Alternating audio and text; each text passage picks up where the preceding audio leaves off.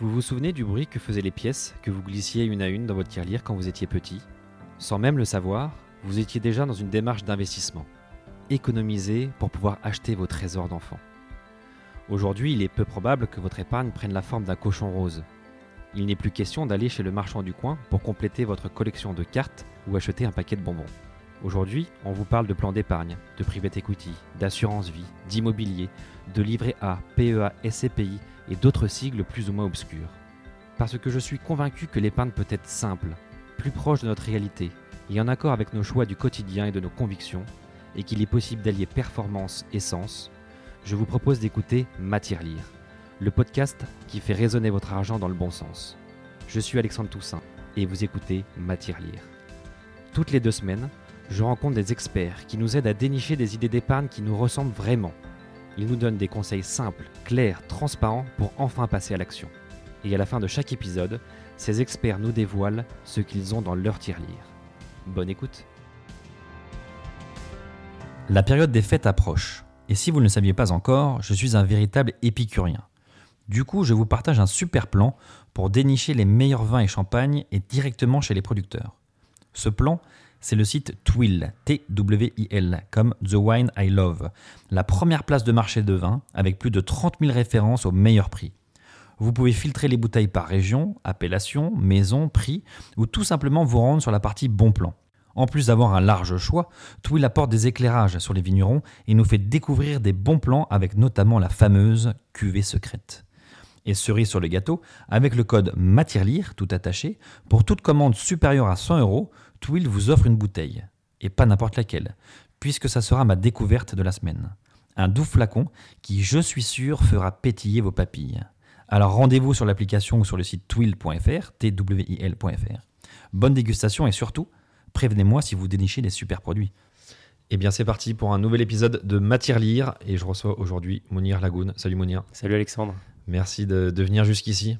En plus, tu me fais la joie de ne pas venir accompagner. Est-ce que tu voulais venir avec ton chien d'ailleurs Exactement. Parce qu'il est au bureau d'habitude? Il est au bureau. Il est mais tout le temps au bureau même. Ah ouais? C'est un peu le 30e ou 31e membre de l'équipe. Est-ce que c'est un peu la mascotte aussi? C'est carrément la mascotte, ouais. euh, merci de venir. Je suis très content qu'on fasse cet épisode. Euh, parce que, euh, alors pour rappel, j'avais fait un épisode sur les cryptos, l'épisode numéro 9, avec euh, Stanislas Barthélémy de, de, KPMG, mais il y a plus de, plus de 18 mois maintenant, je pense. Et comme les cryptos sont un, un sujet qui, qui change quasiment tous les jours, voire toutes les heures. Je pense que c'était important de refaire un petit update sur là où on en est aujourd'hui concrètement. Euh, alors on peut peut-être se fixer sur l'année 2023, dont on, aura déjà, je pense, un bon, un bon recul. Mais l'idée, voilà, c'est de faire un petit peu un focus voilà, là où on en est fait, aujourd'hui, parce qu'il y a beaucoup de gens qui disent, bah, au fait, ça en est où? Je vois que le Bitcoin y monte, mais en fait, qu'est-ce qui s'est passé ces derniers mois finalement? On a vu pas mal d'articles de presse passer sur, sur des choses plus ou moins positives, mais euh, voilà, c'est de tirer un peu des conclusions de 2023. Peut-être essayer de voir un peu ce qui va se passer l'année prochaine aussi. Euh, si on continue sur cette trajectoire-là. Donc faire un petit focus crypto et toujours avec la, casquette de se dire, voilà, s'il euh, y a des auditeurs qui veulent se lancer ou qui veulent euh, avancer plus vite, comment aussi eux peuvent faire euh, dans un contexte qui est assez turbulent sur le marché financier au sens large, donc forcément j'imagine pour toutes les classes actifs et non celles crypto. Donc voilà, si ça, si ça te va, je voulais faire un peu voilà, ce focus actu crypto et peut-être nouveaux moyens d'investir, nouveaux thématiques, nouvelles ETF qui sont créées depuis 18 mois. J'imagine qu'il y a pas mal d'initiatives. Euh, et puis on, parlera évidemment de, Finari, comment Finari peut aussi nous aider évidemment à, passer à l'action pour ceux que ça intéresse. Euh, mais avant qu'on rentre un peu dans tout ça, peut-être que euh, tu peux te représenter un petit peu sur ton parcours avant, comment t'en es arrivé à Finari et comment ça se développe un peu aujourd'hui. Mais écoute, déjà merci pour l'invitation, vraiment très cool, tu as raison. 18 mois en crypto, c'est une éternité, c'est deux siècles. Euh, qu'est-ce qui m'amène ici aujourd'hui? Bah, Écoute, moi, ça fait, j'ai 33 ans, ça fait une dizaine d'années que je bosse dans la tech. Euh, ma dernière aventure, c'était une entreprise qui s'appelait, qui s'appelle toujours Trainline. Mhm. Et euh, cette entreprise a racheté une entreprise dans laquelle je travaillais, qui s'appelait Capitaine Train, qui est pour le coup a disparu. Et ensemble, en fait, on a, je suis resté là-bas 4 ans et on a introduit le groupe en bourse à Londres pour 2 milliards d'euros en 2019.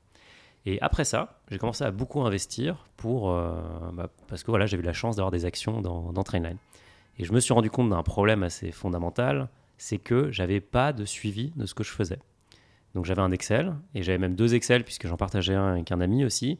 Euh, on investissait beaucoup en commun, et on s'est dit, bon, on est en, à l'époque 2019-2020, et on est encore en train de faire des Excel pour suivre nos investissements, on devrait pouvoir faire mieux. Donc on a créé une petite solution qui s'appelait pas du tout Finari à l'époque, qui s'appelait rien du tout, et qui était juste un tool pour nous, euh, sur lequel on pouvait connecter ses comptes bancaires, on pouvait connecter euh, son Binance, tu vois, on pouvait ajouter son bien immobilier, sa SCPI. Et donc on avait la vue globale sur ses actifs d'un côté et ses passifs de l'autre. Et donc ça, on l'a partagé à des amis, et assez rapidement, en fait, euh, bah, ça a pris. Et tu vois, on avait 200-300 personnes qui connectaient leurs comptes. On se disait, c'est bizarre quand même, il n'y a même pas de boîte, c'est juste un lien sur Internet que les gens ont trouvé. Ils sont tellement désespérés d'avoir quelque chose que ils sont prêts à mettre des données très personnelles.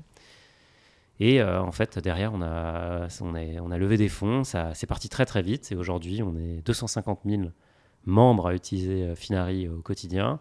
Et euh, c'est une plateforme de suivi pour avoir l'ensemble de son patrimoine au même endroit et pouvoir le gérer. Donc c'est un peu le cockpit de ses finances.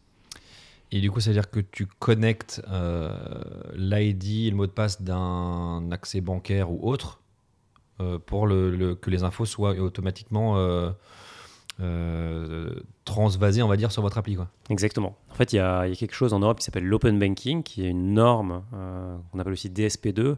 Euh, donc, c'est une norme européenne qui oblige les, les- banques à donner accès, à te donner accès à tes propres données. Parce qu'avant, tes propres données appartenaient à la banque. Donc maintenant, tu as le droit de partager tes propres données avec des tiers. Et donc, c'est exactement ce que tu vas faire. Tu vas mettre ton identifiant et ton mot de passe, ou alors des fois tu ne vas même pas mettre ton identifiant et ton mot de passe, tu vas simplement mettre par exemple ton numéro de téléphone, ou alors tu vas aller dans l'app, nous on va te renvoyer dans l'app de ta banque, où tu diras oui je veux partager mes données en lecture seule avec Finari, ou avec le partenaire de Finari, parce qu'en fait on ne gère pas ça nous-mêmes, on passe par un tiers qui est agréé à CPR, donc l'autorité euh, prudentielle. Et hum, derrière, une fois que tu as validé l'accès de lecture seule, les données vont être envoyées à Finari, donc nous on va pouvoir t'afficher ce que tu as.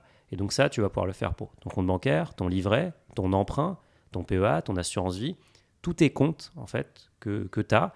Et généralement, si tu veux, on peut faire le jeu avec toi, je pense que tu as au moins une dizaine d'établissements. Parce que entre le compte bancaire, le compte bancaire professionnel, le compte Mm. bancaire de madame ou de monsieur, le compte bancaire des enfants, euh, peut-être que tu as vécu à l'étranger, l'épargne salariale, euh, ton assurance vie ou tes assurances vie, ta crypto, euh, évidemment ton- tes investissements, euh, Mm. euh, tu vois, le crowdlending. Donc tu en as absolument de partout. Et donc nous, on vient agréger tout ça. On ne fait pas que la connexion à des comptes, parce qu'évidemment ta maison, elle n'est pas connectée, euh, il n'y a pas de login pour euh, ajouter ta maison, donc tu vas aussi pouvoir faire du déclaratif. Par contre là, on va être capable de valoriser tout un tas de biens ou d'actifs automatiquement. Donc, typiquement, ta maison, tu vas rentrer l'adresse, toutes les caractéristiques, ou ton appartement, ou euh, ton, ton immeuble même, et on va être capable de donner la valeur actuelle sur le marché en fonction de ce qu'on observe, enfin de ce qu'observe un de nos partenaires. Donc, il va prendre la base de données des notaires, il va prendre aussi d'autres sources de données.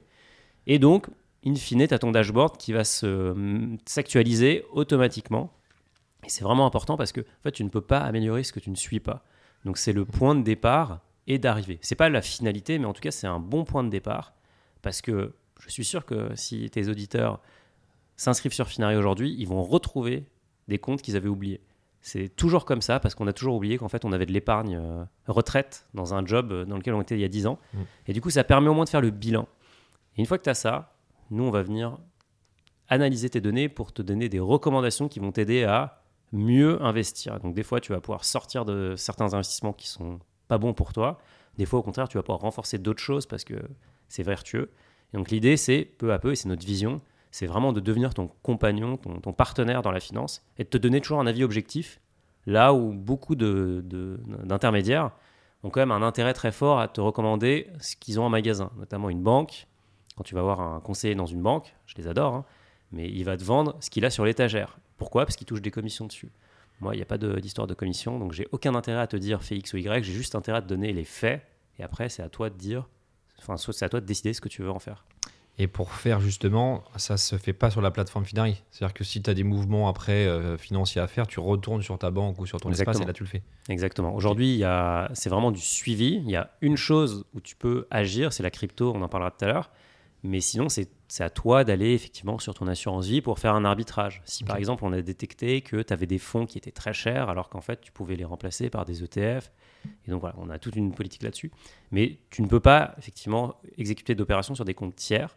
Mais notre vision, c'est aussi de ramener progressivement une offre. Et donc en 2024, on lancera d'autres produits financiers directement sur la plateforme, donc intégrés.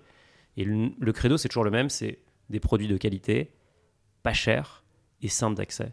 On n'est pas là pour euh, servir des professionnels de l'investissement qui ont des besoins très spécifiques. On est là pour servir monsieur et madame, tout le monde que, dont je, je fais partie, qui s'intéresse au sujet mais qui n'est pas un passionné, qui a Mhm. juste envie que ça tourne et, qui max- et de maximiser l'argent qu'il a durement gagné pour que bah, il puisse financer un achat, sa retraite, euh, l'indépendance financière, peu importe.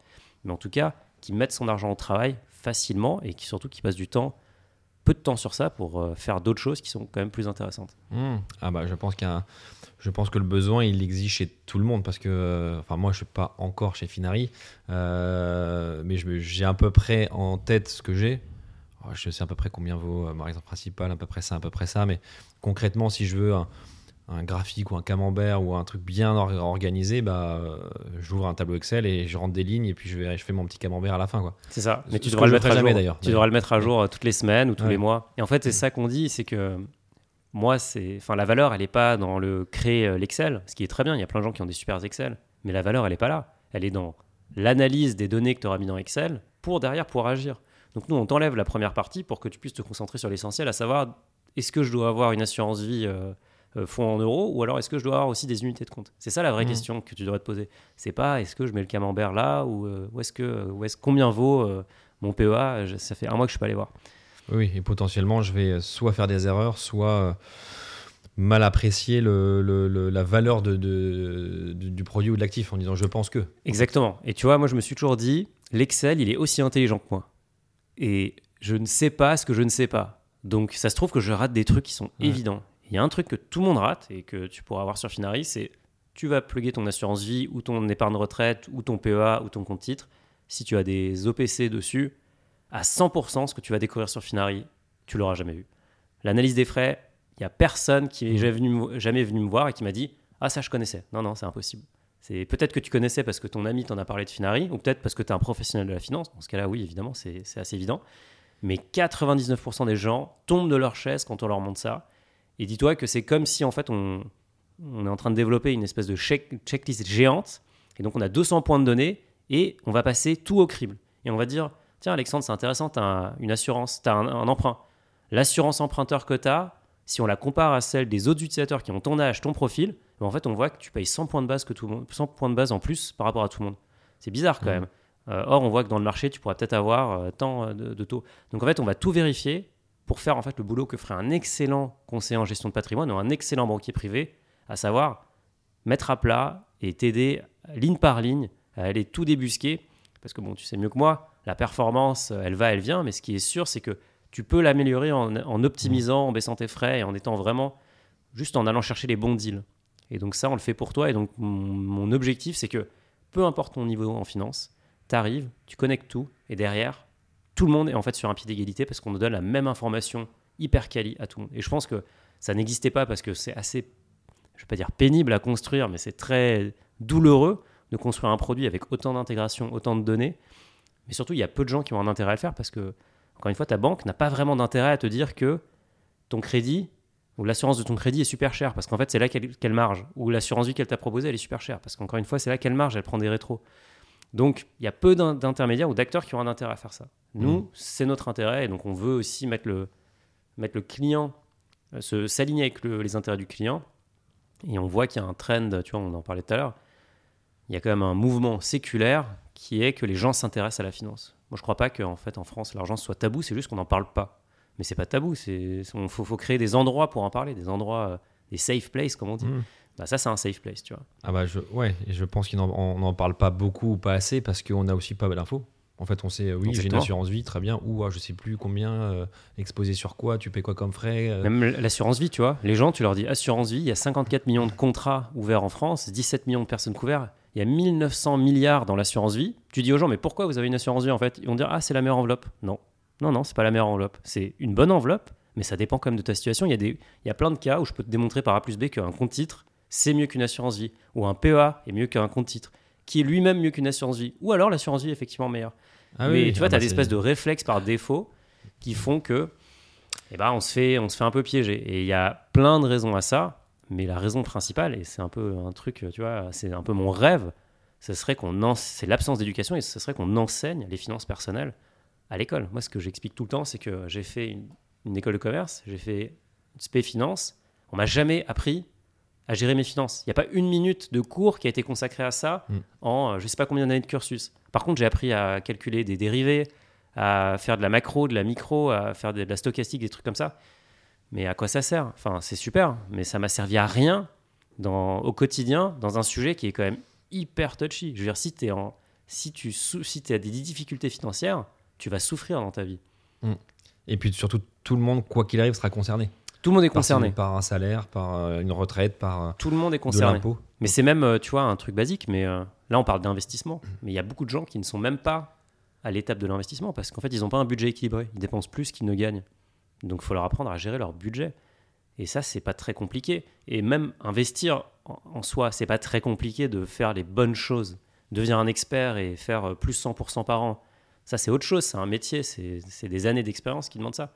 Mais faire les basiques, c'est pas très compliqué. Hmm. Et ça, ça pourrait s'enseigner. Franchement, tu vois, euh, moi, ce que j'aimerais bien proposer, c'est faisons un cours en troisième et faisons un cours ou un petit module de, je sais pas, 3 heures et 6 heures en troisième et en terminale ou en première pour que tous les lycéens, tous les collégiens sortent des- de l'éducation, enfin de- de- du lycée avec un vrai bagage qui va au moins leur permettre d'avoir les bonnes bases, d'avoir les bons réflexes.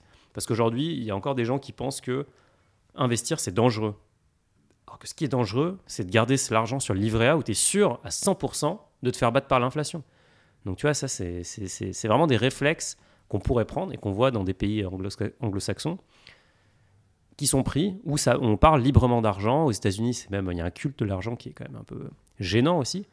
Mais au moins, ça fait que tu as 18 ans, bah, tu as un compte titre et tu investis et tu sais ce qu'est un ETF et tu sais qui est BlackRock et tu sais que bah, les marchés, actions, historiquement, font 8% par an, etc. Donc tu sais Ouais, que tu t'as as les métriques. Ouais. tu as les métriques et en fait tu sais que tu as en face de toi la plus belle machine de création de richesse, euh, aussi euh, hyper simple d'accès. Donc tu y vas. Bah, ça, en tout cas, c'est un, un- je te remercie parce que c'est un combat qui, euh, qui commence à être porté quand même de plus en plus, mais pas assez. hein. On parlait juste avant d'enregistrer de, de Trade Republic euh, avec, euh, Avec Mathias, avec Mathias, qui est très sur ces sujets-là. Euh, évidemment, il y a Mathieu Stéphanie sur son podcast La Martingale. qui a fait un super boulot depuis qui des fait- années. Ouais, mais depuis longtemps, tu vois, il était un Depuis peu précurseur. On parlait aussi de euh, l'émission Tout pour investir sur Ouais. BFM, qui est sur l'éducation financière. Donc on voit qu'il y a toute des nouvelle, initiatives, qui est toute nouvelle, mais qui en fait qui est très bien accueillie parce qu'en fait ça paraît évident d'avoir ça. Hum. Euh, donc on voit quand même qu'il y a plein de petites euh, initiatives qui se créent. Euh, alors c'est évidemment pas du tout suffisant, mais en tout cas euh, il y en a certaines qui prennent le, le- le sujet et qui, euh, mais un peu comme matière lire, c'est un sujet voilà où on essaye en tout cas de passer de l'info. Mais je suis complètement d'accord avec toi sur le fait que les études doivent avoir des, des sujets gestion de patrimoine assez tôt. Ouais. J'avais aussi un épisode avec PixP, avec Benoît, Ouais. qui, qui a une solution pour commencer à, pour les mineurs, commencer à comprendre la valeur de l'argent. C'est-à-dire que je te donne un peu d'argent de poche, mais si je t'en donne pas ce mois-ci, tu en auras le double la semaine prochaine pour comprendre que tu, si tu dépenses pas, tu peux entre guillemets bien investir. Donc c'est des, des logiques intellectuelles qu'on qu'on peut apprendre assez tôt, de manière assez ludique, un peu sous, même sous forme de jeu. Et ça, ça fait partie. Alors pour changer les mentalités, ça peut prendre une, génération presque, hein, mais en tout cas, on sent quand même que les gens sont un peu préoccupés. euh, ils sont prêts à, à- Il y a des communautés d'investisseurs qui se créent, il y a des blogs, il y a des forums, il y a des, euh, des influenceurs entre guillemets aussi qui, qui veulent passer de l'info. Mais euh, on sent bien qu'il y a un vrai retard en France, euh, alors à mon avis aussi un peu partout, mais je pense particulièrement en France, et qu'il y a quand même des initiatives qu'il faut souligner qui essayent de faire ce qu'elles peuvent pour essayer de rattraper un peu le retard. quoi. Tu sais, il y a un truc qui est assez marrant, c'est les, les membres du gouvernement et les députés aussi d'ailleurs sont obligés de déclarer leur patrimoine à la haute autorité pour la, transparence dans la vie publique, quelque chose Ouais. comme ça. Et quand tu regardes le patrimoine, tu te dis mais attendez, c'est une blague. C'est une blague. Il y a personne qui a des actions. Il y a personne qui a un PEA.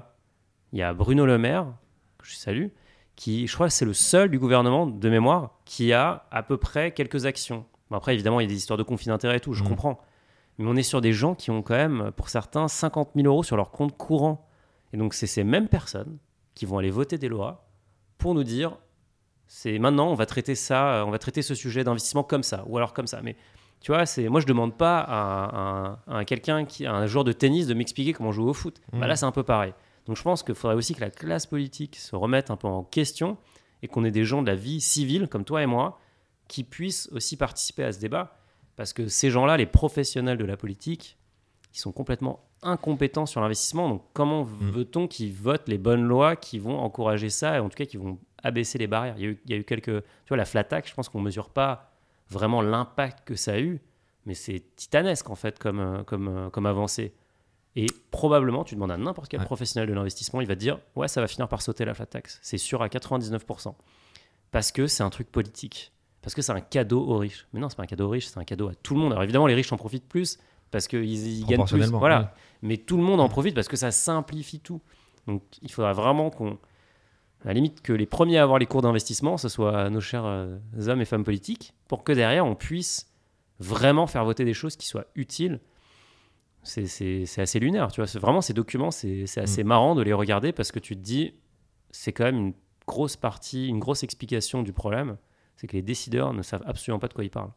Il faudrait qu'ils soient obligés de passer par Finari pour. euh, Exactement. comme ça, moi, ce serait limite public aussi. On pourrait faire quelques pages publiques vu que c'est public leur patrimoine. S'ils veulent, s'ils veulent, j'analyse leur patrimoine, mais on, on le fera d'ailleurs. Tu feras, on n'en a pas parlé, mais tu as aussi un podcast qui s'appelle Finari Talk Ouais. où tu recevras euh, un ministre par semaine pour lui faire une petite euh, Ah, analyse de son patrimoine. J'adorerais. Écoute, figure-toi que je suis en train d'essayer de, de faire ça. C'est euh, vrai Ouais, ouais, c'est- important, je pense, tu vois. Mais bien sûr. C'est important de dire, mais pourquoi aujourd'hui il y a autant de barrières à l'investissement? Tu vois, il y a des trucs absurdes comme euh, l'assurance vie aujourd'hui, tu peux pas la transférer d'un assureur à l'autre. Ouais. Parce qu'il y a un lobbying de dingue des assureurs qui se disent, attendez, là on va ouvrir à la concurrence, et en fait, euh, bah, forcément, nous on va perdre un magot qui est génial. Mm.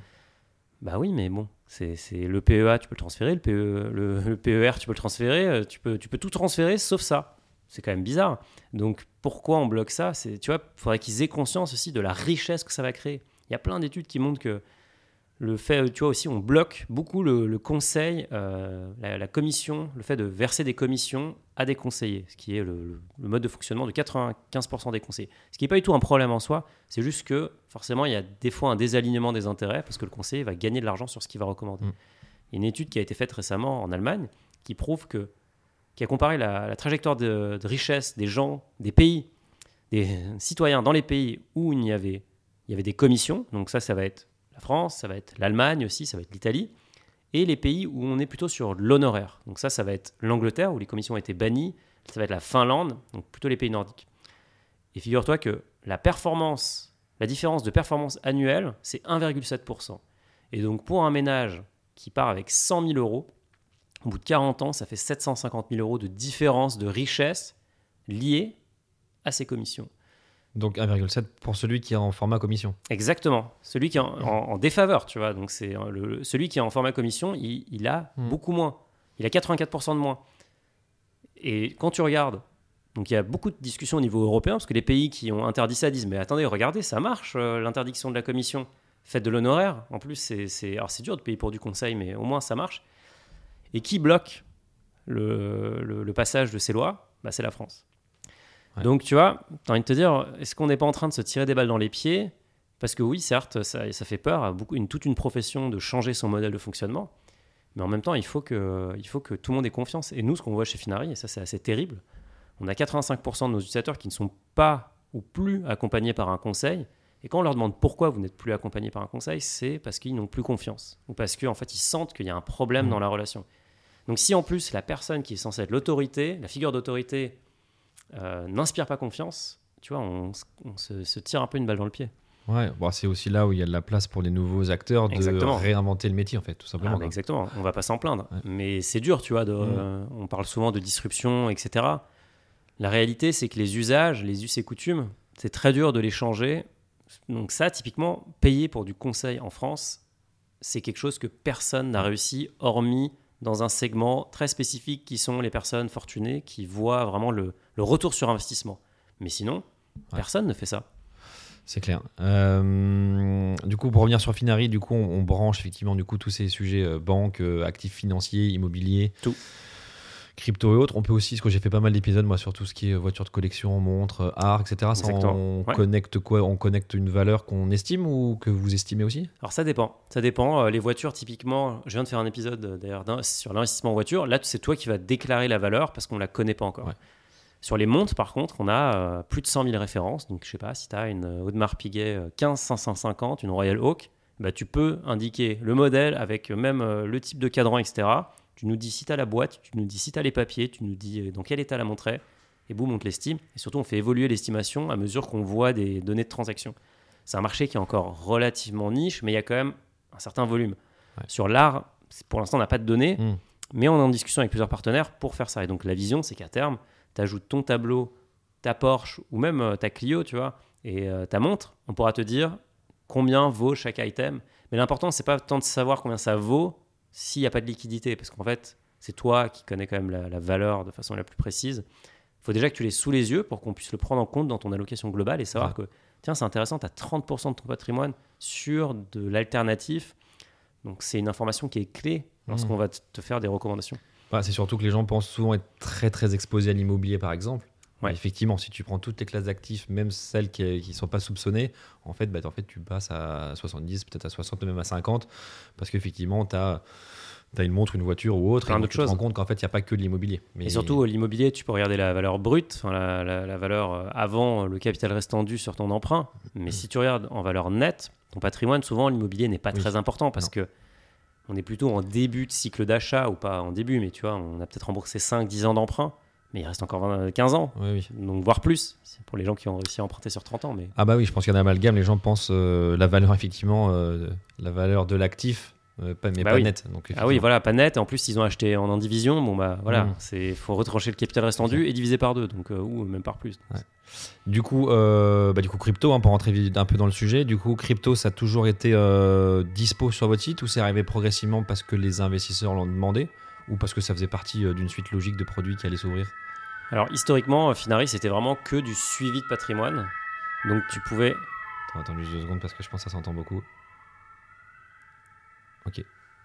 Historiquement, Finaris c'était vraiment du suivi de patrimoine, c'est-à-dire que tu n'avais que un accès en lecture. Tu pouvais regarder, tu pouvais évidemment connecter ton, les plateformes sur lesquelles tu avais acheté de la crypto. Tu peux aussi connecter des wallets comme un Ledger par exemple. Donc tu avais vraiment la visibilité sur tes actifs, mais tu pouvais pas agir. Et en fait, nous, notre vision, c'était toujours de dire oui, le suivi c'est important, mais l'utilisateur va vouloir passer à l'action. Donc autant lui proposer des solutions d'investissement qui sont performantes et pertinentes. Et donc on a réfléchi à ce qu'on voulait faire en premier. On a interrogé nos utilisateurs, ce qu'on fait toujours. Ils nous ont dit, c'était en 2021, en 2022, ce qu'on compte faire le plus, c'est investir en crypto. Ah ok, c'est intéressant. Quand on a regardé la part des cryptos dans leur patrimoine, c'était vraiment anecdotique. Donc on s'est dit, tiens, la crypto, ça va énormément croître chez nos utilisateurs, pas en général, on pourra parler après du marché euh, global, mais chez nos utilisateurs, il y a une grosse appétence. Ils ont trempé le doigt de pied, mais ils n'ont pas encore vraiment sauté le pas. Donc on leur a demandé pourquoi. Et, Et ça, il y y avait combien d'ut- d'utilisateurs à ce moment-là?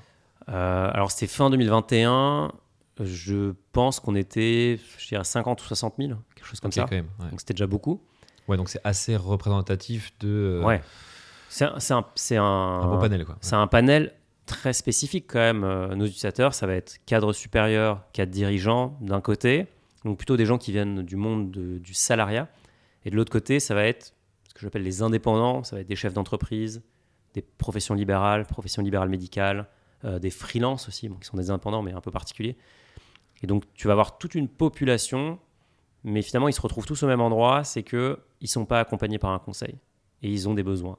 Et donc voilà. Et donc chez eux, on voyait très peu, on voyait des actions, on voyait de l'IMO, on voyait euh, tous les classiques, pas mal de crowdlending d'ailleurs, mais encore très peu de crypto. Et donc on leur a demandé mais pourquoi vous n'avez pas fait plus de crypto? Et là les réponses c'était j'ai pas confiance, je sais pas par où commencer, je sais pas comment sécuriser.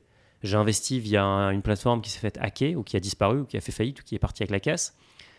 Euh, Il y a plein de raisons, tu vois. Mm. Donc, on a, on a vraiment pris les raisons et on les a adressées une par une. Donc, on a créé une solution régulée en France, donc enregistrée auprès de l'autorité des marchés financiers. Donc, on a un- ce qu'on appelle un enregistrement PSAN, qui qui est, euh, la- pas une licence, mais c'est euh, en tout cas c'est c'est ce qu'il faut pour pouvoir vendre la crypto à des Français. On a euh, mis les frais au plus bas. On a été hyper transparent sur ce qu'on fait et surtout on a créé un mode d'investissement. En tout cas, on a, impli- on a implémenté un mode d'investissement qui s'appelle le DCA, le Dollar Cost Averaging, qui consiste à acheter régulièrement une même allocation. Donc typiquement, je donne un, un exemple. Moi, je veux investir 10 euros dans le Bitcoin tous les jours. Et ben, en fait, tu peux mettre ça en place sur Finari. Tu dis 10 euros Bitcoin tous les jours. Tu déposes de l'argent sur un IBAN français qu'on te donne. C'est gratuit, virement instantané. Donc tu peux transférer 100 000 euros en 10 secondes si tu as envie. Mais, mais moi aussi, ça marche. Et après, le plan tourne tout seul et tous les jours, tu vas acheter le Bitcoin, peu importe le prix. Et c'est ça, en fait, euh, l'un de nos principes, c'est de dire, est-ce que le Bitcoin va monter ou descendre? Moi, j'en sais rien. les gens qui disent, euh, demain, ça sera là, c'est des, des menteurs. Ça n'existe pas, on ne peut pas prédire l'avenir.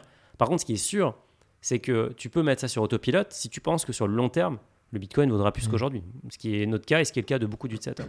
Et donc, c'est vraiment ça qu'on propose, c'est tu peux investir régulièrement, de façon automatisée. Et vu que c'est automatisé, il y a vraiment une vertu énorme, c'est que tu ne peux pas dépenser l'argent que tu ne vois pas. Et vu que tu as déposé de l'argent sur Finari et que cet argent va être mis au travail, ben en fait, tu vas l'oublier. Et donc, l'idée, c'est de dire, écoute, mmh. fais ça sur la crypto et peut-être demain, on le fera aussi sur d'autres choses. Après, si tu as envie d'acheter 1000 euh, euros maintenant de Bitcoin, tu peux aussi le faire sur Finari. Mais le dollar cost averaging, c'est vraiment une façon très simple pour se lancer sans avoir, euh, le, sans avoir la peur de, d'acheter au plus haut ou d'acheter juste avant un crack. parce qu'en fait, on va juste acheter à une, enfin, hyper régulièrement. En fait, parfois, tu vas acheter un peu cher, parfois un peu, entre guillemets, pas cher, mais finalement, ça s'équilibre. C'est tout le sujet de cette méthode-là, c'est qu'elle est... Dans le temps, ça se lisse. Alors évidemment, si ça part à la casse, bon, bah, t'as acheté un peu haut, mais en tout cas, si c'est un truc très fluctuant, au contraire, un, jour, tu achètes cher, un jour, tu pas cher, mais finalement, la moyenne des deux, tu achètes au, a priori au, plutôt au bon prix. Tu achètes au bon prix et surtout, tu te prends pas la tête. C'est-à-dire que demain, le, le, marché baisse, bah, tu vas acheter aussi. Et ça, je peux te le garantir parce que j'en ai fait l'expérience mm. euh, de façon très amère.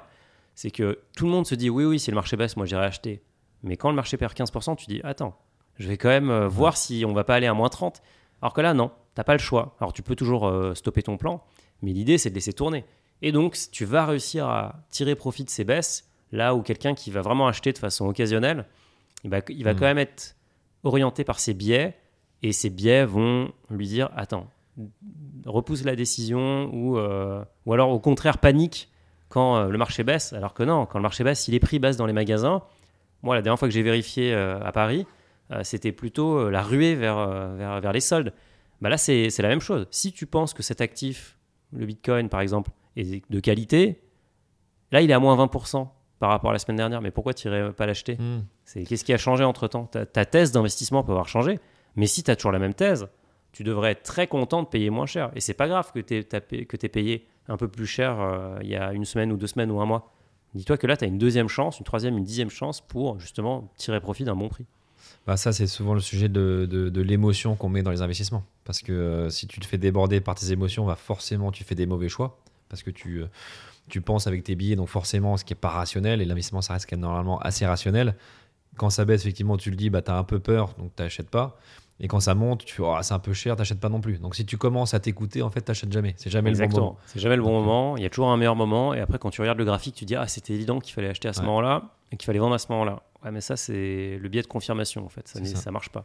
Donc ça, tu déposes l'argent, tu déposes 1000 euros et tu mmh. investis, tu, tu comment dire, tu fais ton, ton propre programme d'investissement de, qui peut être journalier, hebdomadaire, mensuel, c'est toi qui choisis, c'est toi qui choisis, tu peux faire exactement ce que tu as dit et tu peux aussi faire toutes les deux semaines si tu as vraiment envie d'être de façon très spécifique.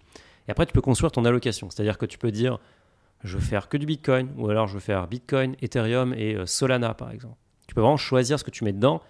Ou alors, si tu n'as pas vraiment de connaissances, tu peux choisir une de nos collections. donc, typiquement, il y en a, il y en a plusieurs plus utilisée, c'est celle qu'on appelle les deux rois, qui est Bitcoin d'un côté et Ethereum de l'autre. Pourquoi? Parce qu'en fait, c'est les deux actifs les plus établis. Pas ceux qui ont le plus d'historique, enfin Bitcoin est celui qui a le plus d'historique, mais Ethereum c'est celui qui a le plus d'usage maintenant et qui est quand même devenu un nom euh, commun quasiment. Donc ça, je veux dire, si tu as envie de te lancer, c'est une bonne façon d'y aller. C'est pas là où tu vas faire les plus gros rendements en crypto, clairement pas. Les plus gros rendements en crypto, c'est là où il y a le plus de risques. Mais par contre, ça sera encore là dans 2, 3, 5 ans. Et ça, c'est quoi C'est 50-50 c'est 50-50. Après, tu peux très bien dire que tu veux faire 70-30. c'est vraiment à ta main et tu peux le modifier au fur et à mesure que ton plan évolue. Et du coup, tu as une collection inverse aussi, ultra euh, petite crypto euh, risquée, mais potentiellement ouais. rendement. Aussi on vient d'en ajouter là. Tu vois, on va, on va être à 25 cryptos maintenant. Donc, ouais, tu as Bitcoin euh, qui, je pense, est la plus grosse et parmi les toutes petites, tu as des projets qui sont un peu plus exotiques, mais qui sont quand même établis, qui, pas, qui ne sont pas apparus il y a deux, semaines. C'est vraiment des projets qui existent depuis 2, 3, 4 ans. Donc, forcément, ces projets sont plus volatiles, mais c'est potentiellement là que tu auras euh, les plus gros rendements. Est-ce qu'on peut essayer de faire un petit focus, euh, enfin trois du coup, le Bitcoin qui reste quand même le pour moi la locomotive quand même des cryptos, celle qui est plus connue, celle dont on parle le plus, celle dont, le, le cours est actualisé et en on en parle tous les jours. Euh, c'est effectivement, l'Ether qui a le plus d'utilité aujourd'hui. Euh, enfin, j'ai l'impression en tout cas, ou- enfin, il y a 18 mois en tout cas, j'ai l'impression que l'utilité était plus sur l'Ether que le Bitcoin, mais peut-être que ça a changé. Et pour moi, il y a un peu toutes les autres derrière euh, qui sont un peu dans le même panier. Quoi. Mm. Euh, alors peut-être que aussi il a changé, peut-être que finalement il y en a deux ou trois qui sont en train de rejoindre les deux rois et il y aura le fou et la tour en plus. Euh, tu peux nous faire un petit panorama du, de l'année 2023 du Bitcoin, celle de l'Ether et celle des autres, s'il y en a qui, ont, qui sont sortis du lot Ouais, je pense que tu l'as bien résumé. Bitcoin, c'est vraiment c'est le, c'est le grand-père de la crypto. C'est avec le Bitcoin que la crypto a été popularisée. Ça a été créé en 2008, 2009, mais ça a mis quand même assez longtemps pour décoller.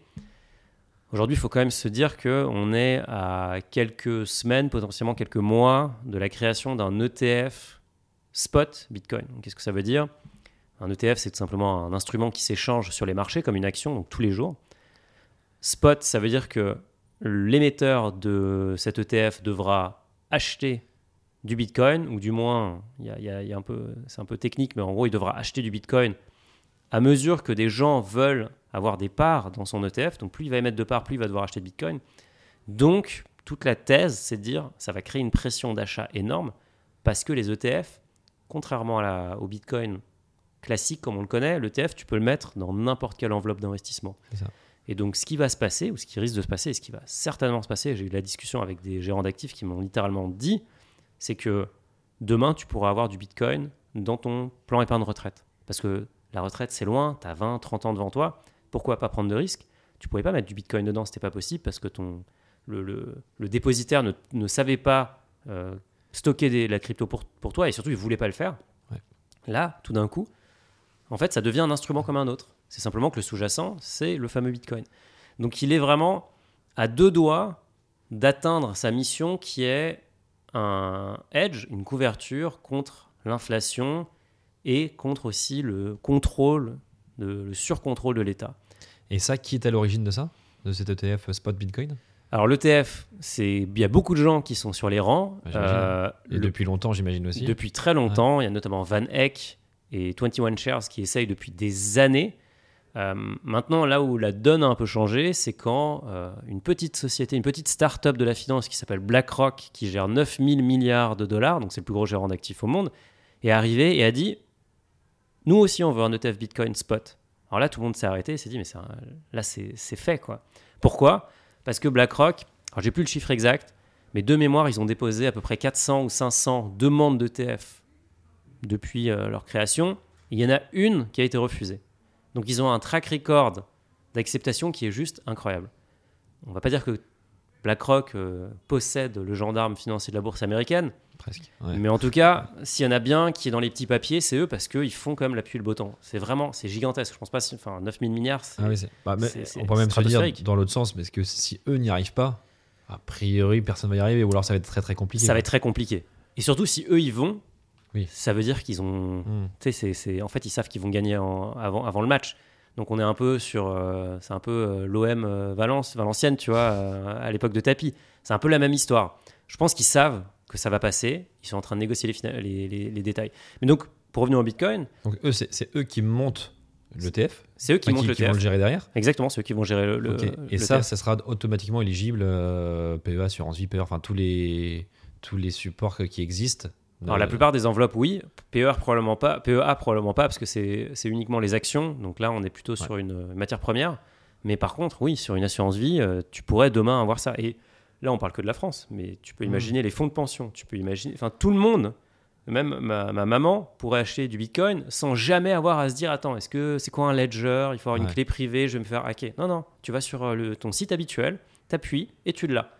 Et donc forcément c'est ça démocratise enfin c'est c'est comme le passage de la, la carriole à la voiture quoi. Enfin Ah oui, c'est c'est dingue. Et le bitcoin toute la thèse enfin au-delà de ça fait quand même quelques années que je suis ce marché de, de près toute la thèse enfin de Satoshi Nakamoto le, le créateur On anonyme toujours- On l'a toujours pas retrouvé lui d'ailleurs. on l'a toujours pas retrouvé, on sait pas qui c'est, on sait pas où il est. On saura probablement jamais. Il y a plusieurs, euh, plusieurs thèses. On pense notamment que c'est un gars qui s'appelle Al Finney qui est mort euh, malheureusement d'un- cancer, je crois. Et il y a quand même beaucoup de choses qui pointent vers lui, mais pas que. En fait, ça serait pas. Je pense que c'est plutôt un groupement de personnes, mais lui en serait à l'origine. Et c'est pour ça qu'il aurait arrêté de poster, tout simplement parce que Hal Finney est décédé, enfin était très malade, donc il pouvait plus tout simplement plus euh, accéder à son ordinateur. Après, il est décédé. Donc c'est peut-être ça l'histoire. Mais en tout cas, ça a été créé. Il est peut-être parti avec son wallet aussi. Il est euh, peut-être parti avec son wallet. Il y a avec un million de bitcoin dedans. Quoi. Voilà, il y, a des, il y a des wallets qui n'ont jamais été touchés euh, et qui sont notamment le wallet de Satoshi, tu as raison. Et quand ça a été créé, euh, dans le code, euh, enfin dans le white paper, le, le papier qui explique la raison de- d'existence de, de ce fameux Bitcoin, c'est au moment où en fait la Banque centrale euh, d'Angleterre a lancé la planche à billets et euh, vient évidemment influencer les marchés. Et donc c'est tout, il a créé ça parce qu'il voulait s'affranchir de, cette, de ce contrôle des marchés et des États qui en fait font tourner la planche à billets quand les arrange, créent de l'inflation, créent de la déflation et manipulent quand même tout ça. Et en gros, aujourd'hui, bah, on est dans une période où tout le monde sait ce que ça veut dire l'inflation. On est sur une période où on est passé de taux qui étaient à 1 ou à 0 à 4. Euh, en fait, le Bitcoin a littéralement été inventé pour ce type de scénario de marché où la banque centrale commence à resserrer les vis et fait mal à tout le monde, enfin fait très mal. Donc quelque part, il y a l'histoire des ETF qui est évidemment euh, hyper intéressante, mais il y a aussi tous les autres facteurs qui font que c'est dur de se dire c'est pas intéressant et c'est pour ça que les professionnels de l'investissement y vont. Si BlackRock y va, c'est parce que évidemment ils font un co-market- co-marketing, ils sont très forts, mais ils y vont aussi parce qu'ils pensent qu'ils vont pouvoir lever des milliards et des milliards et des milliards de dollars. Quand on a 9000 milliards sous gestion, euh, lever un milliard sur un ETF, c'est un, échec quasiment. Donc, il va falloir que ça, ça, ça aille haut. Et ils pensent que cet actif-là, il a vraiment une raison d'être. Et d'ailleurs, il y en a un autre qui pense que ça a une, raison d'être. Et c'est le parallèle qu'on fait souvent, c'est Bitcoin égale or digital. C'est au lieu de stocker un lingot chez toi qui est aussi une couverture contre la, la perte de pouvoir d'achat que tu aurais dans une monnaie, eh ben, tu peux acheter la même chose et la stocker de façon beaucoup plus simple, sous la forme de digital, quoi. Tu peux la, tu peux la trimballer avec toi. Si tu achètes une clé qui s'appelle un ledger, tu mets ton bitcoin dessus. Techniquement, tu peux avoir un milliard de, de dollars de bitcoin sur ta clé et tu peux passer les frontières, tu peux te balader. Avoir un milliard de dollars de- d'or, c'est assez compliqué. un peu plus loin. Et donc la personne qui est en train de créer ce, le, tu vois, le, qui participe à la création des ETF Bitcoin est un Australien, j'ai j'ai oublié son nom à l'instant, mais c'est aussi, il a bossé sur la création des ETF or euh, à l'époque, dans les années 90. Et en fait, quand tu regardes l'impact que ça a eu, concrètement, le prix de l'or a été multiplié par 4 parce que tout d'un coup, il fallait plus aller à la banque pour acheter un lingot. Tu pouvais acheter un lingot sur euh, ton assurance vie, sur n'importe quelle enveloppe. Et donc, ça a énormément démocratisé cette classe d'actifs. Aujourd'hui, tout le monde évoque la possibilité d'avoir de l'or. À l'époque, beaucoup moins. Donc, est-ce qu'on aura le même phénomène? Bah oui, je pense. Et je pense qu'on est vraiment sur un effet miroir où on est juste sur une version plus moderne d'un actif qui est résistant au choc que va nous imposer l'État, que va nous imposer euh, juste l'économie mondiale. Mais la, la- la force aussi pour moi du Bitcoin, c'est sa quantité qui est limitée. Exactement. Ça, c'est le cas de toutes les cryptos? Non, c'est un bon point. ouais. Le Bitcoin, c'est effectivement une monnaie qui est déflationniste. On sait qu'il y aura 21 millions de Bitcoins, contrairement à qui sont déjà tous sur le marché qui sont Ou pas encore sur le marché. Pas encore qui seront sur le marché euh, aux alentours de l'année 2100, un peu plus, euh, ça, Ah ouais, même un peu plus loin. Donc, Donc ça, c'est le temps de l'éminer, etc. Ça prend Exactement. autant de temps que ça. ça prend En du tout- temps et c'est déjà prévu parce qu'en fait là, on est sur un. D'ailleurs, il y a un autre phénomène, euh, tu fais bien de l'évoquer, qui va arriver l'année prochaine, qui s'appelle le halving, qui sera euh, qu'on, qu'on- en fait, on va réduire le nombre de bitcoins nouvellement émis à chaque bloc. Alors ça peut paraître un peu euh, abstrait, mais en gros, le bitcoin c'est une blockchain, c'est-à-dire qu'on va, on va vérifier des transactions et ensuite on va les mettre dans un bloc et ensuite ça sera immuable. Et si on rejoue la- tous les blocs, ben, on arrive à la première transaction de l'histoire du bitcoin. Donc tout le monde peut regarder les transactions. C'est comme si on pouvait voir toutes les transactions sur un compte bancaire. Là c'est pareil. Et donc à chaque fois qu'un bloc est miné, les mineurs, qui sont des acteurs spécialisés, qui en gros vont faire des, des calculs euh, pour vérifier, donc c'est celui qui calcule le plus vite ou qui résout le plus vite un espèce de petit problème, va, va miner le bloc, vérifier la transaction et donc gagner ce qu'on appelle un reward, il va gagner une récompense. On va diviser en fait le nombre de bitcoins émis à chaque vérification de bloc, on va diviser par deux. C'est pour ça que ça s'appelle le halving. Et donc ça, ça va aussi créer une pression sur le bitcoin parce qu'il aura, on va passer de 6,25 de mémoire ou 6, je sais plus, 6 à 3 en gros. Donc on va réduire encore la, nouvelle, la quantité nouvellement émise. Et chaque 3. Donc c'est ça qui nous mène à 2100. quoi. C'est ça qui nous mène à 2100, où en fait on on n'émettra plus de nouveaux bitcoins à chaque bloc miné, mais par contre, il y aura d'autres façons de rémunérer les mineurs. Mais donc effectivement, tu sauras que si tu as un bitcoin, et si tout le monde, si y a, on peut que avoir un bitcoin par personne, ben on peut que être 21 millions sur Terre. Et c'est pareil avec l'or. l'or, c'est en quantité limitée. Alors, il y aurait apparemment de l'or dans les astéroïdes, mais bon, on n'y est pas encore euh, pour le miner. Ouais. Par contre, sur Terre, on sait qu'il n'y en a pas beaucoup plus. En tout cas, on n'est pas, a- on pense, on pense, on n'est pas pense, sûr. Ouais, il y en a, je pense, encore un petit peu Ouais. à découvrir. Ou Il y en a encore un petit peu à euh, découvrir, mais il est très dur à exploiter. C'est comme le pétrole, tu vois, on sait qu'il y a potentiellement un peu plus de pétrole à droite à gauche, mais en fait, il faut aller hyper, faut aller dans des forages, Mm. faire des forages en mer, euh, enfin dans des endroits hyper profonds, hyper durs d'accès. Le Bitcoin, c'est programmatiquement prévu pour s'arrêter à 21 millions. Et donc, si tu te dis, si j'en ai un, ou deux, ou peu importe en fait la quantité, parce que c'est- divisible, euh, pas à l'infini, mais presque, et ben tu as quelque chose qui va non seulement est décorrélé, relativement décorrélé des actifs des autres marchés, mais surtout deviendra de plus en plus rare, mécaniquement. Parce qu'il y a de plus en plus de gens, aujourd'hui il y a très peu de gens en fait Mm. qui ont vraiment du Bitcoin. C'est assez rare encore. Oui, oui. Bah, euh, oui, s'il y a le TF qui sort et s'il y a S'il y a des le TF qui sort, euh, euh, plus faciles d'accès, enfin, force, naturellement, si tu le fractionnes encore plus, etc., ça va apporter plus d'investisseurs. Mais c'est effectivement pas le, tu vois, c'est pas le cas de l'Ethereum, qui du coup euh, est euh, le deuxième actif. Attends, juste pour finir avant Ouais. sur, le, sur le Bitcoin, j'avais une question. Sur ces 21 millions-là, ça, c'est parce que c'est écrit dans le white, le white paper qu'il y en a 21 millions, mais qu'est-ce qui en empêcherait d'en faire plus? Bah, en fait, c'est le code qui a été écrit comme ça, et, et c'est ça le- la magie du Bitcoin, c'est que c'est quelque chose qui est décentralisé. Donc il n'y a pas d'autorité centrale qui dit bon, ça, euh, en fait, euh, on va le changer. Non, il faut que les ordinateurs s'entendent entre eux, et donc aujourd'hui, il faudrait euh, faudrait qu'on qu'on- qu'on change, qu'on fasse évoluer le protocole. Mais toute la force du protocole, c'est justement cette histoire de valeur, valeur fixée. Et donc il faudrait que quelqu'un arrive à prendre le contrôle sur un énorme nombre d'acteurs qui participent au réseau pour faire changer et évoluer le protocole et dire bah tiens maintenant c'est plus 21 millions c'est euh, 42 millions mais pour que ça ça arrive il faudrait une puissance computationnelle énorme et il faudrait surtout avoir accès à énormément de, de- de personnes de machines etc donc c'est hautement plutôt, hautement un sujet, probable un- plutôt un sujet technologique c'est un que, sujet technologique euh, que réglementaire, on va dire. c'est complètement exactement c'est l'inverse d'une banque Mm. où en fait la banque peut décider de façon unilatérale que maintenant le taux il est à 1 alors qu'avant il était à 2. Là, il faudrait qu'il y ait un consensus. Donc c'est très très difficile aussi, c'est une des faiblesses de Bitcoin de faire évoluer le protocole. Mais en même temps, c'est pas c'est un peu le grand-père de la crypto aussi pour ça, c'est que c'est potentiellement aussi le moins complexe, c'est le moins sophistiqué en tout cas. Tu vois, Mm. Si on parle d'Ethereum après, Ethereum c'est beaucoup plus avancé. Bitcoin c'est assez simple en fait. C'est même un peu dépassé quand on regarde comment le, le code est fait et comment ça fonctionne. Mais c'est pour ça que ça marche. Ça n'a jamais été hacké. Tu vois, là, où, techniquement, il y, a une- il y a une cagnotte en face de, de nous. Si tu arrives à hacker le protocole, tu peux complètement, enfin, tu peux retirer les bitcoins, tu pourrais faire des transactions, tu pourrais même faire des, envoyer des fausses transactions, mais personne n'y est jamais arrivé. Alors que c'est à portée de main, tu vois. Donc c'est aussi, tu as un effet qui s'appelle l'effet Lindy. Ça, ça prouve, tu vois, le fait que ça ait survécu Mhm. aussi longtemps prouve que potentiellement ça va survivre au moins encore 10 ans, 15 ans, 20 ans, et voire beaucoup plus. Donc c'est vraiment une, validation très forte. Et donc là, tu as tous ces effets qui convergent maintenant, donc fin 2023, début 2024, bah, pour potentiellement un festival.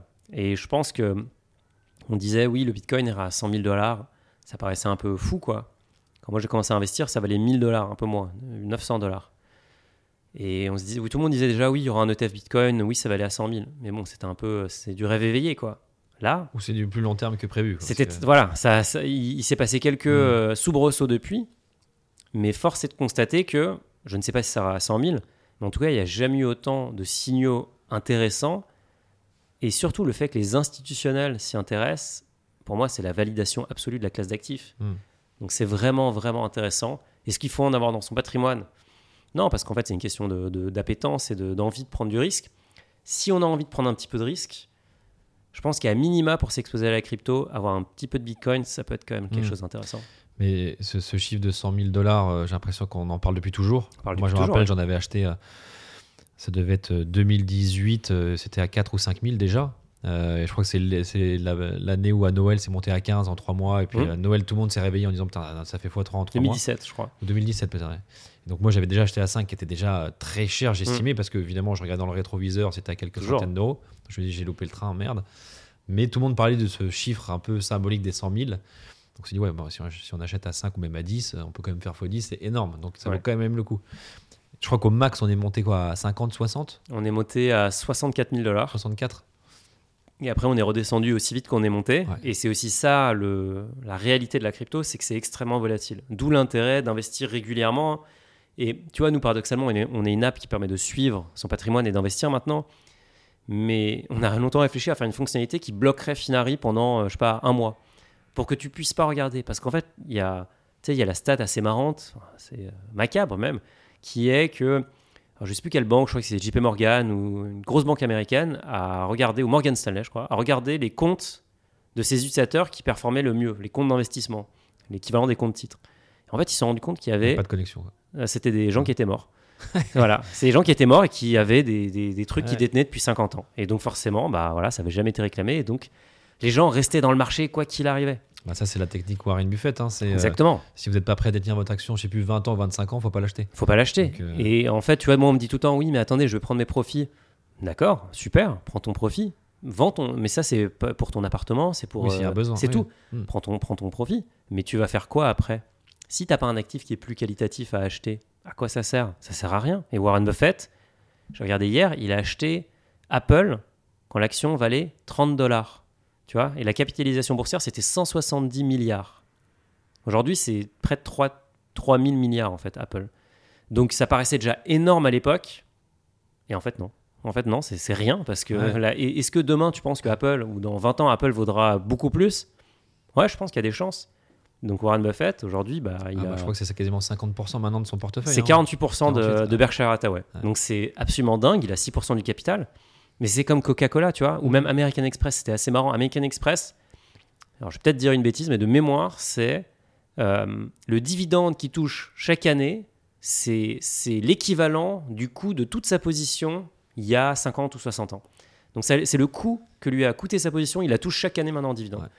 En plus de l'appréciation énorme du titre. Donc tu te dis, bah pourquoi il irait vendre ça? Ça n'a aucun sens. Donc demain, Et, et pourquoi Et ça me prouve aussi qu'il l'a acheté il y a longtemps, qu'il l'a toujours. Parce que l'a effectivement, toujours. T'as American Express, t'as Coca, t'as t'as- t'en as plein. as plein qui sont qu'il a depuis des années, mais en fait, lui, c'est le temps, c'est euh, un cycle, c'est 20 ans. Donc, euh, Exactement. Et tu vois, quand, quand il y a eu le Covid, qu'est-ce qu'il a fait? Je pense que c'est une bonne leçon. Tu vois, tu parlais d'avoir peur tout à l'heure.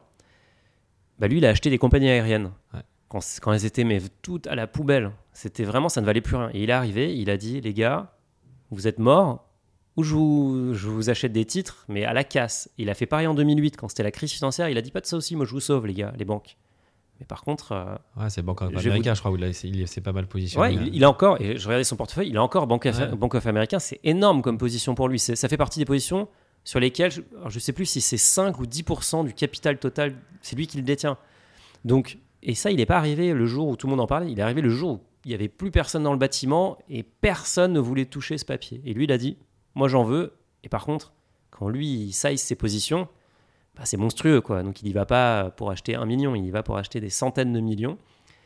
Bah, c'est un peu pareil pour le Bitcoin. Tu vois, la réalité, c'est que les, les gens qui détiennent du Bitcoin depuis 5, 7, allez, c'est rare d'avoir plus, mais au moins 5 ans, tu peux pas avoir perdu d'argent en fait. Si tu n'as rien fait, tu as fait un investissement de génie. Et dans 5 ans, ne rien faire, je pense que ça va te permettre de peut-être faire x2 encore ou x3. Ouais, c'est pas mal. Mm. Donc Bitcoin, euh, ok, du coup on parlait, du coup on allait enchaîner là sur, sur l'Ether, donc qui lui, euh, en tout cas est considéré, alors je sais peut-être que vous allez expliquer pourquoi, mais pourquoi il y a plus d'utilité, qu'est-ce qu'on peut faire de plus avec- un Ether dans la vie de tous les jours ou dans le... ou alors on- il y a pas mal de sujets sur les, sur les NFT, on sait qu'ils passent beaucoup par des Ethers. Euh, donc quantité non limitée, et quelle est l'utilité qu'on peut faire de plus avec un Ether? Alors l'Ether, en fait, c'est né de justement des limitations du Bitcoin. On s'est rendu compte que, un groupe, un groupe de développeurs s'est rendu compte que le Bitcoin, c'était quand même pas hyper puissant. C'était très bien, ça remplissait très bien sa fonction de monnaie réserve, de réserve de valeur, comme l'or. Mais l'or, ça sert pas à grand chose en fait. C'est peut-être un cale-porte qu'on peut utiliser, ou sinon on le met au coffre et ça s'arrête à peu près là. Donc on s'est dit, bon, nous, ce qu'on veut, c'est faire, c'est aller plus loin dans la décentralisation. Enfin, eux, ils se sont dit ça. Et donc, ils ont créé une blockchain qui permet de faire tourner, on va dire, des programmes de façon décentralisée. Donc, c'est ça, l'Ether. C'est comme un ordinateur qui tourne sur plein de machines en parallèle et sur lequel on peut exécuter des programmes, qu'on appelle des smart contracts. Et ça permet de créer tout un écosystème qui est la DeFi, la finance décentralisée, notamment, mais aussi les NFT. Donc, et ce qui est génial là-dedans, typiquement sur la DeFi, la finance décentralisée, tu peux acheter et vendre de la crypto sans passer par un intermédiaire. C'est-à-dire qu'en fait, tu traites directement via la blockchain avec des gens. Donc tu as une confiance, en fait, tu crées une confiance et une transparence. Qui dit, euh, alors c'est hyper novateur, c'est aussi évidemment très risqué, il y a énormément de failles dans le système, il y a eu beaucoup de hacks aussi. Donc c'est un, un peu un Far West. Parce qu'il y a plus de transferts, tu as plus de transactions. Tu as énormément de transactions en fait. Et c'est aussi une des limitations déjà d'Ethereum, c'est que bah, ça a été victime de son succès. Aujourd'hui, l'Ethereum n'est pas capable de valider autant de transactions par seconde que, qu'on aimerait. Et donc ça coûte assez cher finalement d'interagir avec le réseau.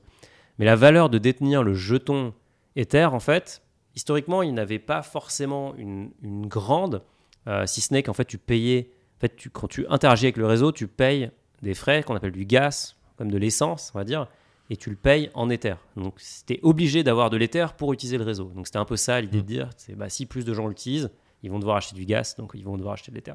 Maintenant, l'Ether a un- une façon de vérifier ces transactions qui est très différente du Bitcoin. Le Bitcoin, c'est la validation par le calcul, proof of, proof of work. Et donc ça, ça est très cher et c'est très énergivore. C'est pas très éco-responsable, on va pas se mentir. Quoique, en fait, il y a plein d'études qui prouvent que bah, les mineurs, c'est vraiment des capitalistes purs et durs, donc ils vont s'installer là où l'énergie, elle est pas chère. L'énergie, elle est pas chère dans les endroits où personne ne veut acheter de l'énergie à ces moments. Et donc, ils vont s'installer près euh, des lacs dans, des, dans le nord euh, de la Finlande, tu vois. Ils vont s'installer à côté d'un barrage en Chine. Et donc, en fait, ils vont créer une infrastructure énergétique qui est optimisée pour eux, mais qui, quelque part, va permettre souvent d'investir dans les énergies renouvelables. Donc, quand vous voyez des gens qui disent le Bitcoin, ça détruit la planète, oui, mais il y a des chances que ce soit des gens qui soient plutôt dans l'effet d'annonce. Regardez les études, c'est assez intéressant parce qu'il y a vraiment beaucoup plus de. En fait, c'est assez vertueux comme technologie. Mais en bref, l'Ethereum, ils ont dit nous, on veut pas de ça. Nous, on veut faire un- une validation sans énergie. Et donc, ils sont passés du proof of work au proof of stake. Et le proof of stake, c'est une façon assez sympa aujourd'hui qui permet de générer en fait un revenu passif avec ces Ethers. Et donc concrètement, ce qu'on va faire, c'est qu'on va mettre, on va donner ces Ethers à un espèce de validateur et le validateur va vérifier les transactions. Et si le validateur dit la vérité, ce qui devrait être le cas quand même, eh bien, il va être rémunéré par le protocole et donc on va lui donner des Ethers en- pour le remercier de ça. Si par contre il ment et que enfin, les autres validateurs disent ce validateur-là ne dit pas la vérité, on va slasher ses Ethers et donc on va lui prélever quelque chose et on va le sanctionner pour ça. Hmm. Et donc aujourd'hui, c'est un protocole qui est quasiment déflationniste, c'est-à-dire que y a pas une, on n'a pas dit dans le, dans le white paper ou nulle part d'ailleurs, il y aura jamais plus de X Ethers, mais par contre, on brûle des Ethers pour la validation et actuellement, on est plutôt sur une trend. Alors, je n'ai pas vérifié là tout récemment, mais pendant un moment, on était sur une trend où on brûlait plus d'Ethers qu'on en créait et donc on réduisait la quantité d'Ethers en circulation. Donc quelque part, on commençait à se rapprocher de quelque chose qui ressemble au Bitcoin, c'est-à-dire qui s'auto-régule en fait. qui s'autorégule et surtout qui, se- qui devient déflationniste sur le long terme. Et je pense que ça, enfin, au plus tard, là, cette année, tout le monde a compris que l'inflation, c'était pas bon du tout, du tout pour nous, quoi, pour notre portefeuille et pour, enfin, il y a rien qui est positif dans cette histoire. Mm. La déflation non plus. Mais en tout cas, avoir, avoir un actif qui est déflationniste, c'est très intéressant. C'est pour ça d'ailleurs, tu vois, souvent, euh, on voit des entreprises qui disent, tiens, on fait un programme de rachat d'actions. Mais pourquoi elles font ça? Bah, déjà, elles font ça parce qu'elles savent pas quoi faire de leur cash, elles sont rentables, mais elles ne savent pas dans quoi investir. Donc, elles rachètent des actions pour réduire le nombre d'actions en circulation. Donc, mécaniquement, ça augmente la valeur. Ça, là, c'est Mm. un peu pareil. Donc, moins il y aura des terres en circulation, plus on va augmenter, euh, plus ça augmentera la C'est valeur. ouais, c'est l'offre de la, de rareté qui. C'est la rareté, ouais. Qui fait le- La rareté qui prime. Et du coup, le- le- les cours du Bitcoin et de l'Ether se suivent beaucoup? C'est très, très corrélé. La crypto On est a, très déjà vu, on a déjà vu l'inverse? Le On a- Bitcoin qui monte, l'Ether qui baisse, par exemple? Ouais, on l'a vu, mais sur des périodes de temps. Généralement, ce qui se passe, et ça, c'est vraiment important, tu vois. On dit, euh, d'ailleurs, c'est Warren Buffett qui dit, euh, bon, je sais pas si c'est lui, mais en tout cas, il l'a dit plusieurs fois. C'est euh, l'histoire ne se répète pas, mais elle rime. Mais en crypto, c'est vraiment exactement ça. C'est-à-dire, là, ce qui se passe maintenant, en ce moment, on est à peu près à 42 000 dollars sur le Bitcoin. Bah, c'est un peu ce qui s'est passé euh, il y a deux ans ou trois ans. C'est un peu aussi ce qui s'est passé en 2017, la période dont tu parlais tout à l'heure. Et donc, ce qui se passe à chaque fois, c'est le Bitcoin commence, c'est lui qui lance les hostilités, l'Ethereum suit, et ensuite, c'est les altcoins, et après, tu rentres dans une phase, et après, ça, des fois, c'est le Bitcoin qui va reprendre, des fois, c'est l'Ethereum, des fois, c'est les altcoins. Et ensuite, tu vas rentrer dans une phase de frénésie, de manie, qui est un peu comme la, la- la- la spéculation sur les tulipes, tu vois, au XVIIe siècle aux Pays-Bas. Ouais, C'était le même graphique. C'est le même graphique où là, tu rentres vraiment dans, dans des choses qui sont complètement ahurissantes. Et c'est à ce moment-là, généralement, que bah, ça sent pas très bon et c'est, il faut envisager de sortir. Donc, quelqu'un qui est trader, il pourrait se dire Moi, je sors des cryptos quand. Il y a tout un il y avait une liste assez marrante là, qui tourne sur Twitter, enfin sur X, qui disait euh, C'est quoi les signaux de top de, de la bulle crypto? Et donc, c'était par exemple que ton chauffeur de Uber ou de taxi te parle de crypto. C'était que Coinbase est numéro un dans l'App Store américain, l'app Coinbase. Donc il y en a plein, plein d'autres, tu vois. Bah, c'est aussi, j'ai l'impression que c'est un peu la période parce qu'on en, j'ai l'impression que depuis quelques jours, quelques semaines, on en parle énormément. Mais on en reparle. on en en fait. reparle, Ouais. mais c'est, encore assez anecdotique. Parce que tu as, oui, mais- vécu 2017 où vraiment, Ouais. tu avais l'impression que même ta grand-mère était en train de trader du Bitcoin. Tu Ah on disais, c'est- offrait à Noël des, des bitcoins. en. Voilà, c'était- fou. sapin, il y avait un bitcoin. ouais. C'était fou. Donc là, aujourd'hui, en fait, tu dis, mais attends, on est déjà à 42 000. Il y a un petit peu de bruit, je suis d'accord avec toi, mais en fait, dès que tu sors un peu des cercles, euh, finance, etc., il n'y a pas tant que ça. Tu vois, le Parisien n'a pas fait la une sur le Bitcoin, alors qu'à l'époque, oui. Ouais. Euh, BFM n'est pas en train de tourner en boucle dessus. Donc, quelque part, c'est assez sain comme marché. Donc, mais par contre, oui, tout est corrélé. Et donc, encore une fois, si tu veux jouer la crypto, bah, potentiellement, faire du Bitcoin, c'est la façon la plus simple. Hmm. Faire de l'Ethereum, tu vas probablement surperformer le Bitcoin. Faire le reste, tu vas probablement surperformer les deux, mais tu risques aussi de te retrouver à zéro. Et je pense que ça, c'est quand même un avertissement important à donner.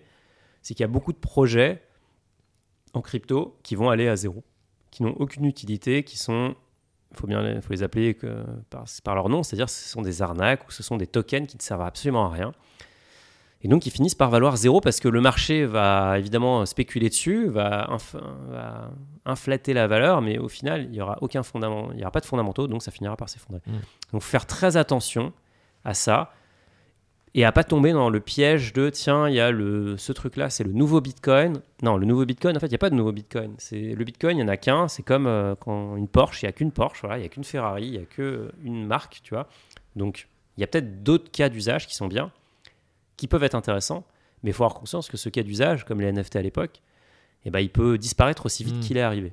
En fait, il faut un peu analyser, si j'ai bien compris, le marché de la crypto comme la classe d'actifs euh, financière au sens large, où il y a une valeur un peu plus sécure, un peu moins risquée qui est peut-être le Bitcoin. Mm. Il y a un challenger qui est un peu plus euh, volatile, mais qui peut peut-être prendre un peu plus ou un peu moins. Et puis il y a tous les autres qui sont tr- peut-être très bien aussi, mais très risqués.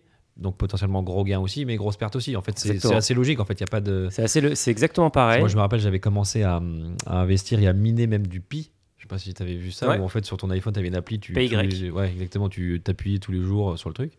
Je dit, ok, euh, je vais regarder, peut-être que ce sera euh, le Bitcoin de demain, j'en sais rien, mais donc je mets euh, peut-être un tout petit peu d'argent, ou voire ou 1 euro ou 10 euros pour tester, mais je sais que je prends un énorme risque. Donc, Ouais. qui dit énorme risque dit potentiel gain énorme, mais Bien aussi sûr. zéro aussi sur le papier. Donc, Exactement. En fait, c'est juste, quand tu, c'est la, la question, la, la réponse que tu donnais, il y a pas de, il faut pas forcément en avoir dans son patrimoine.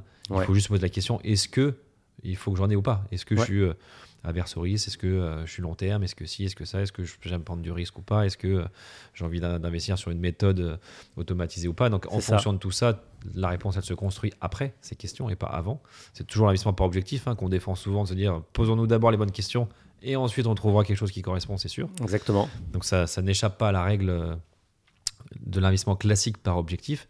Et ensuite, on a la chance d'avoir dans ces cryptos-là plusieurs en fait cryptos, donc qui ont chacune une spécialité, une, une utilité ou, ou un risque qui est adossé. Donc on a quand même le choix. Mais peut-être que si on veut commencer, en commençons peut-être par le Bitcoin, qui est peut-être le plus simple, le plus facile à suivre, le plus, euh, le plus rationnel dans cette classe d'actifs-là. Et Ouais. ensuite, on passera peut-être sur d'autres choses derrière. quoi. Exactement.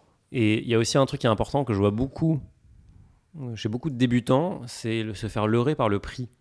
Donc il y a des, le Bitcoin vaut 43 000 dollars. Donc on se dit, bon, je vais mettre 1000 dollars, je vais avoir très très peu en fait. Mais donc, alors que si j'achète la crypto à 20 centimes et que derrière elle a la même trajectoire que le Bitcoin, mais je vais être riche. Bon, ça c'est un très mauvais raisonnement. Il faut vraiment oublier ce raisonnement. Il faut regarder en fait la capitalisation. On appelle ça boursière, mais c'est pas vraiment ça. Capitalisation du marché de cette crypto. Parce que ça se trouve que cette crypto, oui, elle vaut 20 centimes, mais la capitalisation boursière, c'est déjà 50 milliards. Mm. Donc, euh, est-ce qu'on ira beaucoup plus haut? Bah, C'est quand même assez improbable. Donc, ne tombez pas dans ce piège de vous dire, c'est pas cher, donc si ça monte comme le Bitcoin, ça sera génial. Non, il faut regarder les fondamentaux, comme tu as dit. Et après, il faut voir, chacun doit avoir midi à sa porte. Ce qui est sûr, c'est que si tu es jeune, tu as envie de prendre un petit peu de risque, tu as un petit peu d'épargne disponible et que tu as déjà couvert les basiques qui sont pour moi ton matelas de sécurité, donc 3 à 6 mois de dépenses courantes, tu as investi en actions ou en ETF encore mieux, tu as fait de l'immobilier parce que ça t'intéresse, tu as utilisé ton effet de levier, oui, tu peux regarder la crypto. Mhm. Mais commencer par ça, je trouve ça quand même assez risqué. encore une fois, gros gain potentiel, mais grosse perte. Et la, la réalité, c'est que en crypto, il y a un, adage qui est il faut un cycle pour euh, apprendre, un cycle pour appliquer un cycle pour euh, vraiment démultiplier. Bah, c'est un peu ça. La, pro- la probabilité pour que tu investisses sur ce cycle pour la première fois et que tu gagnes beaucoup, Allez, je vais pas dire qu'elle est nulle, mais quasiment. Mm. Donc il va te falloir, va falloir y aller. Donc autant y aller avec les bonnes bases, hein, y aller régulièrement, y aller tranquillement, et ne pas tomber dans cette panique. Si on rentre dans une frénésie et qu'on part dans ce qu'on appelle un bull market, le marché qui part très très fort à la hausse, je peux te garantir qu'il y aura une frénésie où tout le monde va avoir sa petite opinion sur la valeur qui va augmenter, va faire x10, x20, machin. Dans ces moments-là, il faut garder la tête froide, il faut se dire non, non, j'ai un plan, moi, je garde la tête froide. Parce que même si pendant 2-3 mois, tu vas avoir l'impression d'avoir tort, parce que tu vas rater tous les trains, toutes les fusées qui vont partir, il faudra faire le, le bilan à la fin de l'année où là, il y aura plein de fusées qui se seront crachées absolument minablement et qui, où ton investissement ou l'investissement de tes amis sera allé à zéro. Ça. Donc il faut vraiment garder le cap et c'est sur le long terme. Le Bitcoin, est-ce que, dans, est-ce que je pense que personnellement, le Bitcoin va surperformer la classe d'actifs des actions sur le long terme? Oui, je pense. Qu'il y a déjà le cas en 2023. Ce qui est évidemment déjà le cas, ce je qui est le que cas c'est 100 historiquement. je crois que c'est 150% sur 2023. C'est énorme. euh, Ah. ouais, on était à 17 000 dollars, tu vois, on est à Ouais. 43, donc c'est ça. Euh, sur d'autres actifs comme l'Ether ou même le Solana, on a fait beaucoup plus. Bon, est-ce qu'on va faire ça chaque année? Certainement pas. Mais sur le long terme, oui, je pense, parce que la, euh, la classe d'actifs va se rationaliser, et donc on fera plus peut-être euh, 50% par an en annualisé, mais plutôt euh, 15%. Mais c'est toujours énorme. Mm. Donc autant, et on a, on a cette chance, nous, de vivre ça de l'intérieur. Peut-être que dans 20 ans, on se dira, ah ouais, mais vous, vous avez vécu à l'époque où le Bitcoin valait que 43 000 dollars. C'était vraiment une époque euh, hyper simple pour euh, faire des bons investissements. Alors que nous, on se dit, oh, regardez, nos, nos grands-parents, ils pouvaient acheter des appartements à Paris pour euh, 3 000 euros du mètre carré. C'était hyper simple. Euh, tu pouvais acheter un truc euh, de- dans, le, ca- dans le triangle d'or. Bah oui, mais en fait, quand tu y es, tu te rends pas compte de l'opportunité. Tu te dis pas, euh, c'est évident. Donc peut-être que c'est ça, et ça, c'est peut-être la chance de notre génération d'avoir l'émergence, l'explosion de la crypto. Hmm. Je vois que le temps passe assez vite. J'ai juste deux petites questions, dernière question pour toi sur 2024 et après ça sur ta tirelire. Euh, Est-ce qu'il y a d'autres choses sur 2024 au-delà de l'ETF, peut-être de BlackRock? Est-ce qu'il y a d'autres choses qui pourraient avoir un impact sur le fait que la, crypto euh, monte encore plus sur des sujets, je sais pas, sur l'intelligence artificielle, sur des nouvelles plateformes, sur de nouvelles façons de faire? Est-ce qu'il y a des, des éléments qui, qui pourraient nous dire, OK, là, ça, ça va renforcer la position, la confiance aussi peut-être, et du coup, a priori, ça va continuer dans le bon sens. Alors, il y, a, il y a plusieurs choses qui vont se passer, euh, 2024, voire 2025, notamment au niveau de la régulation. Parce qu'en fait, euh, pendant longtemps, la crypto n'était pas régulée, n'était pas encadrée, et donc c'était un peu le Far West. Qui dit Far West dit, forcément, il y a beaucoup d'acteurs qui n'y touchent pas à raison. Mm. Là, en Europe, l'Union a décidé de prendre le sujet à bras-le-corps et de créer un framework, enfin un cadre légal européen qui s'appelle MICA et qui va permettre à n'importe quel acteur agréé PSAN, enfin en gros l'équivalent de PSAN, DASP en anglais, de venir euh, passeporter sa licence, de l'utiliser sa licence dans d'autres pays. Donc en fait, on va créer un cadre européen pour la crypto. Et donc on est, contrairement aux US, largement en avance sur ça parce qu'on va créer de la stabilité. Mm. Alors évidemment, pour un acteur comme moi, ça va aussi euh, engendrer des coûts et des obligations supplémentaires, mais par contre, ça va créer de la confiance. Mm. Et ça, c'est vraiment une chance. Et donc, encore une fois, tu vois, c'est un pas de plus vers la fameuse institutionnalisation, vers la normalisation de la crypto. Donc, on a les ETF, mais on a aussi maintenant un cadre réglementaire européen qui va faire que beaucoup de capitaux vont rentrer dans ce marché. Ça, c'est vraiment intéressant. La deuxième chose qui est intéressante, et ça, c'est un peu, c'est un peu paradoxal, c'est que on se rend aussi compte que bah, sur Bitcoin, finalement, on arrive à faire tourner des applications. Et tu vois, là, il y a un- quelque chose qui s'appelle les ordinals, qui sont en fait des, des équivalents de NFT sur Bitcoin. Et donc on se dit, bon, bah, peut-être que le dinosaure de l'époque, il n'était pas si mauvais que ça, et qu'on va, on va trouver des nouveaux cas d'usage ou des nouvelles façons Mm. d'augmenter son usage. Donc technologiquement, il se passe des trucs. Est-ce qu'il va se passer quelque chose sur l'IA Ouais, je pense, c'est sûr. Donc, c'est probablement que le, prochain coin, c'est ça qui est aussi magique, c'est que le prochain coin qui aura une trajectoire équivalente à l'Ethereum ou au Bitcoin, il est probablement devant nos yeux, là, il vaut rien. Il faudra juste aller le trouver. Et ça, pour moi, ça, c'est vraiment la beauté de la crypto. C'est que euh, si tu prends le marché action, en fait, ça s'est démocratisé progressivement. Et aujourd'hui, nous, les simples mortels, on peut acheter des actions sur une app comme Trade Republic pour 1 euro. Voilà, c'est super simple. mais les institutionnels, tous les professionnels, ils sont passés devant nous et ça fait 50 ans qu'ils font ça. Pas aussi simplement, mais en gros, ça fait 50 ans qu'ils ont accès à ce marché, voire 100 ans. Bah, la crypto, c'est l'inverse. En fait, c'est nous, Hmm. les particuliers, qui avons accès aux meilleures opportunités là maintenant tout de suite. Et les institutionnels, eux, ils arrivent quand voilà, ils vont rentrer sur les ETF. Le Bitcoin sera à 60 000 dollars ou à 100 000 peut-être. Bon bah, ils ont. ils- Ah, c'est un peu la première fois que ça arrive dans ce sens-là. c'est la première fois de Ouais. de l'histoire, à, à mon sens. J'ai retourné le problème dans tous les sens. C'est la première fois de l'histoire que ça arrive. Et donc, je trouve que ça, c'est un égalisateur social Mm. incroyable. C'est vraiment, et on va, on va se le dire clairement, tu peux aujourd'hui faire fortune dans la crypto sans avoir aucun background, aucune connexion, juste parce que tu es intéressé, parce que tu vas aller regarder la technologie. Tout est open source, tout est ouvert. Et ça, c'est ça, c'est quand même assez incroyable. Je trouve ça, je trouve ça génial. Donc, intellectuellement, c'est quelque chose de, de- fort, mais en plus, ça crée une justice quelque part. Et donc, je trouve ça assez dommage quelque part que tu vois les régulateurs et aussi la presse vont venir taper sur la crypto en disant c'est utilisé pour euh, transférer de l'argent, euh, euh, de la drogue. Oui, mais attendez, en fait, moi, aux dernières nouvelles, les gens qui achètent de la drogue, ils l'achètent en euros et en dollars. Ils l'achètent pas. Peut-être qu'ils l'achètent en bitcoin pour transférer de temps en temps. Mais l'argent de la drogue, ça reste quand même les monnaies euh, souveraines. Il me semble que chaque banque de la place s'est fait condamner à peu près 150 fois pour avoir facilité du trafic d'armes, de drogue, de tout ce que tu veux. Donc, oui, la crypto a clairement des défauts. Oui, il y a clairement des arnaques. Mais retenir ça, Hmm. c'est quand même un peu dommage parce qu'il y a plein de dépassé vertus. même. On en parlait beaucoup avant. On en parle moins. non Ouais, ça va revenir, tu vas Ouais. voir. Ça va revenir à mesure que ça va de... les... il y aura de nouveau cette frénésie. Tu verras que les médias vont commencer à dire Ah, regardez, il y a ce dealer de drogue a utilisé du bitcoin pour euh, transférer de l'argent. Bah oui, il a fait ça. Potentiellement aussi parce que c'est hyper simple. Et il y a, je sais pas si tu as déjà fait un, certainement un virement euh, international en devise. Bah, je t'encourage à le faire. Tu fais un virement, tu vois, de 1 million de dollars. Alors, tout le monde n'a pas 1 million de dollars, mais fais un virement de 1000 dollars. Ah, même. Bah, J'en ai fait un ce matin, tu vois, je- euh, parce que je viens d'investir dans Léonis, investissement avec Ouais, Gabriel. ouais. Donc, tu investis en dollars. Ouais. Euh, J'ai mis 2000 dollars. Laisse tomber, j'ai l'impression d'être un. Ah non, mais tu pars dans l'espace en Ah bah fait. Tu dis là, ils sont en train de lancer une machine dans, dans- dans- à la- au sous-sol pour faire tourner l'opération. Ouais.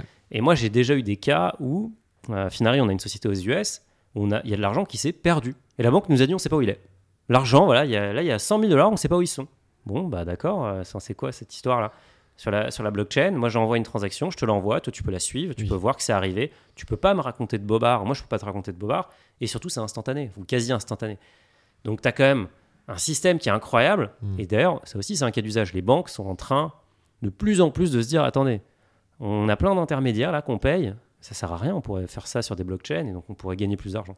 Donc ça va se normaliser, mais encore une fois, on est mieux placé que n'importe qui en tant que particulier pour en tirer profit. Et Mm. ça, je trouve ça, je trouve ça fort.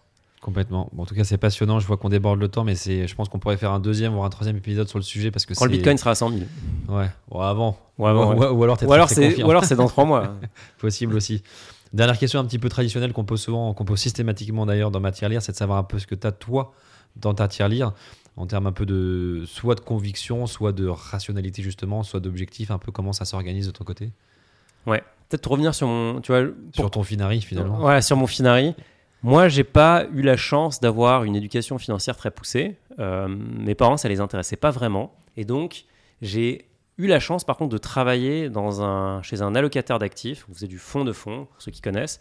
Et donc, c'est là où j'ai vraiment pris conscience de l'importance d'investir. D'ailleurs, c'est là où j'ai eu mon premier investissement qui était un plan épargne entreprise. Et je trouve que c'est un dispositif génial qui est vraiment pas assez mis en avant. Aujourd'hui, c'est quoi mon patrimoine? C'est vraiment les basiques, c'est-à-dire, moi, j'ai très peu de matelas de sécurité.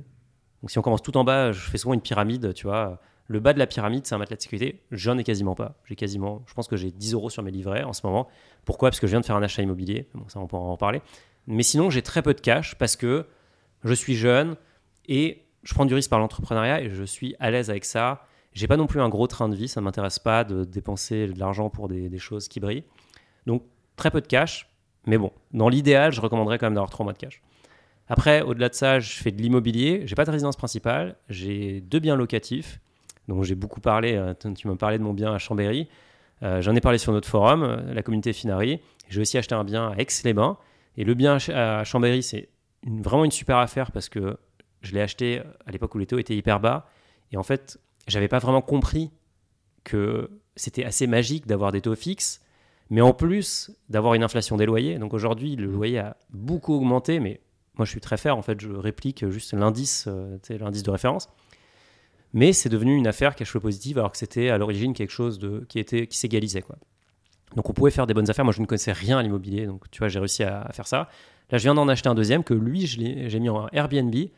Donc là, c'est un peu euh, l'ascenseur émotionnel parce que c'est, je connaissais rien et donc j'ai pris à peu près tous les problèmes que tu peux imaginer, mais c'était intéressant. Et moi, mon approche, c'est toujours de dire, je fais une petite opération pour voir si ça me plaît et ensuite je ferai, je ferai plus. Mhm. Donc ça, c'est l'immobilier. J'ai pas de RP parce que j'habite à Paris et en tant qu'entrepreneur, c'est très difficile d'emprunter et j'ai pas vraiment envie d'acheter euh, maintenant. J'ai pas envie d'immobiliser trop de capital. Tous les gens qui me disent, mais est-ce que je devrais acheter ou louer? C'est une décision qui est personnelle en fait. Il n'y a, a pas de bonne réponse. Si tu as, envie de- si as besoin d'acheter, achète. Si tu es OK de pas acheter, n'achète pas, peu importe. Mais par contre, du coup, j'ai beaucoup investi sur les actions. Et là, j'ai une approche qui est vraiment assez simple. C'est que j'ai en gros 90% de mon investissement action qui est sur des ETF.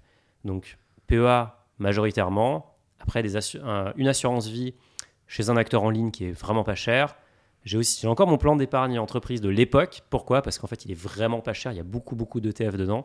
C'est assez rare d'avoir des. Enfin, tu peux avoir d'ETF sur des plans d'épargne entreprise.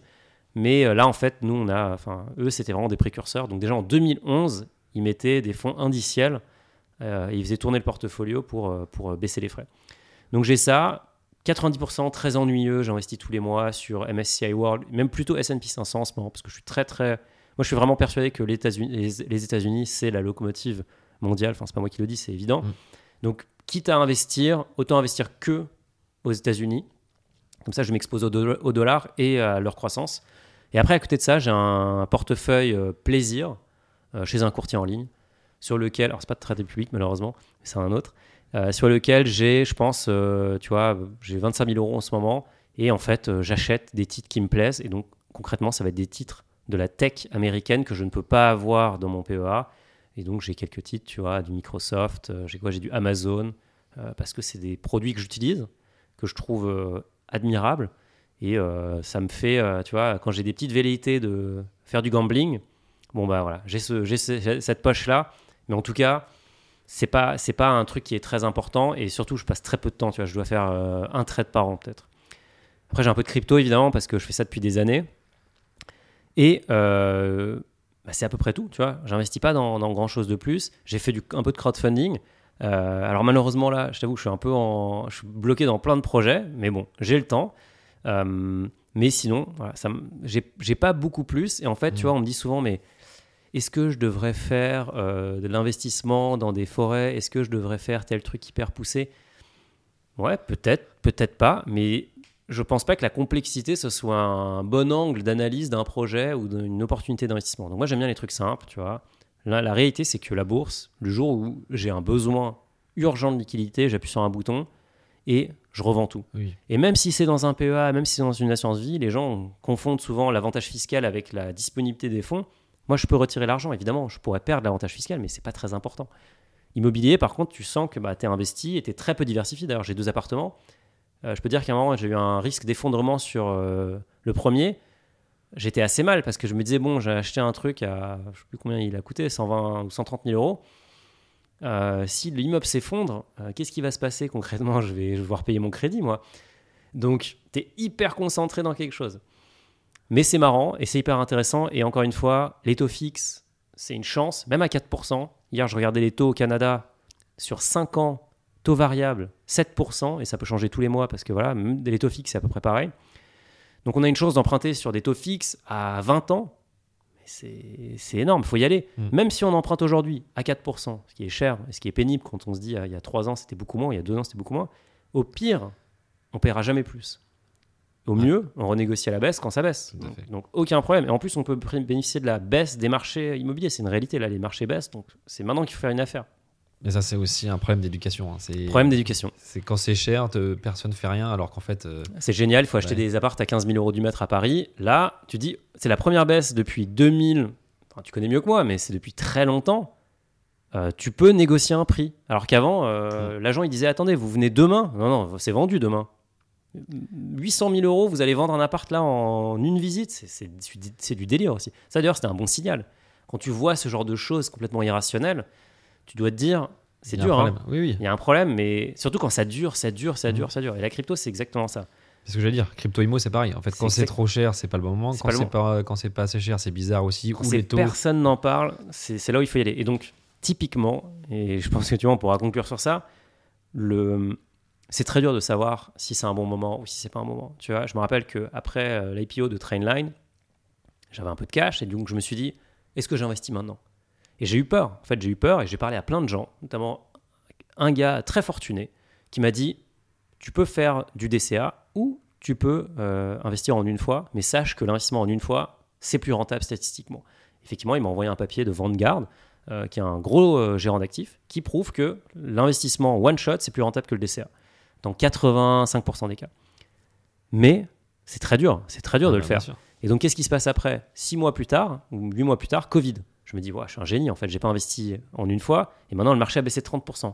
Et là, impossible de cliquer sur le bouton pour, pour y aller. Impossible, c'était trop dur, parce que je me disais, ouais, le marché, il a perdu 30, pour- 30-40%, c'était fou. Mais qu'est-ce qui me dit que là, c'est pas la fin du monde? Et derrière, qu'est-ce que tu fais? Le marché remonte. Tu dis, bah non, ça va rebaisser. Bah non, ça rebaisse pas. Donc c'est hyper difficile. Et donc, toute cette histoire, moi, ça m'a tellement pris le chou que je me suis dit, je veux avoir une façon simple d'investir régulièrement parce que je n'en ai aucune idée de ce qui va se passer. Et ce que je sais, c'est que le marché, sur le long terme, il va augmenter. Mm.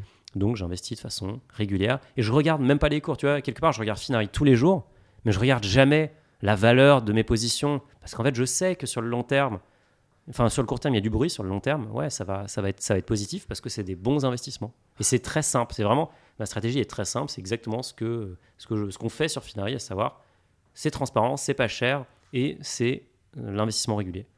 Bah, c'est pour finir, effectivement, c'est souvent ce qui est simple qui fonctionne. hein. Euh, Toujours. on parle souvent d'innovation, mais en fait, finalement, ce qui est innovant, c'est de faire les choses simplement, le- de manière Exactement. transparente et de manière assez euh, compréhensible pour tous, et ça, et ça marche. Et ça marche. Et tu vois, moi, je préfère prendre du risque sur ma boîte en tant qu'entrepreneur. Et ça, je trouve que c'est génial. Je, je m'éclate sur ça. Sur mes investissements, quelque part, j'ai pas envie d'y passer trop de Mm. temps. Donc, et la réalité aussi, et ça, on- je pense qu'on le dit pas assez, c'est que, tu vois, en France, on est quand même le, le troisième pays avec le plus de millionnaires au monde. Il y a 2,8 millions d'adultes qui sont millionnaires. C'est énorme. En fait, quand tu regardes qui ils sont, il y a énormément d'entrepreneurs. Alors, évidemment, il y a des héritiers, mais si tu retranches les héritiers, c'est beaucoup d'entrepreneurs. Donc, c'est quand même la vraie façon de faire fortune, c'est d'avoir un outil qui génère du rendement, du dividende, ce que, ce que tu veux, plutôt que via le capital. C'est très dur de, de faire fortune via le capital, Non. via euh, en, en faisant des opérations, etc. À part si tu deviens un professionnel. Donc, automatiser. Moi, j'ai décidé d'automatiser toute cette partie et de me vraiment me concentrer sur mon outil productif qui est ma boîte pour bah, là aller faire le- la grosse différence. Mais au final, tu vois, le, oui, c'est cool d'avoir beaucoup d'argent et j'espère en avoir beaucoup plus, mais c'est pas non plus la finalité. Je vois que c'est pas. Moi, ça me satisfait pas du tout en fait. Ce qui me satisfait par contre, c'est de me dire là, il y a 250 000 personnes qui utilisent Finari et ça les aide au quotidien. Ça a un vrai impact sur la vie des gens. Sans vouloir passer pour le Robin des Bois, tu vois, c'est quand même un truc. Mmh. euh, c'est chouette quoi. Complètement. Et ben écoute, je pense que, en tout cas, moi, ça m'a donné envie d'aller un peu plus creuser et vraiment Finari. Donc, je pense que je, j'espère en tout cas que ceux qui ont écouté euh, seront déjà en train de télécharger l'appli pour tester, je, leur, hein, je leur souhaite. pour, pour voir. Mais en tout cas, merci pour tous ces, euh, tous ces éclairages, ces idées, ces conseils. Euh, encore une fois, merci et bravo parce que je- tu participes un peu, encore une fois, à ce que j'ai tout à l'heure, à toute cette éducation financière au sens large. Donc, euh, c'est super de voir des, initiatives comme ça. Euh, je rappelle donc Finari avec un Y à la fin hein, pour ceux qui veulent creuser, voir, tester, euh, connecter une fois, enfin commencer petit à petit, mais euh, se, se mettre en mouvement, on va dire, c'est le plus important. C'est le plus important. C'est le plus dur aussi. C'est le plus dur, mais ça commence comme ça. C'est effectivement, euh, Voilà, faut y aller. Faut faire un bilan à un moment. effectivement, vous mettez 100 euros, vous faites 1 euro par jour, bah, vous êtes déjà occupé pendant les 100, les 100 prochains jours. donc Exactement. Ça commence petit à petit. Bon, Mounir, en tout cas, merci beaucoup pour euh, ton temps. Euh, bravo pour Finari. Je vais aller voir ça moi aussi à titre perso. Et puis, euh, et puis avec plaisir pour refaire un épisode quand le- dans 3 mois quand le Bitcoin est à 100 000. quoi. Exactement. C'est noté. À Salut. bientôt. Merci d'avoir écouté cet épisode de Matière Lire. J'espère qu'il vous a permis de découvrir de nouvelles manières de faire résonner votre plus. Je vous invite à vous abonner sur votre plateforme d'écoute habituelle, à le partager autour de vous et à laisser un commentaire ainsi que 5 étoiles sur Apple Podcast. A très vite pour un nouvel épisode.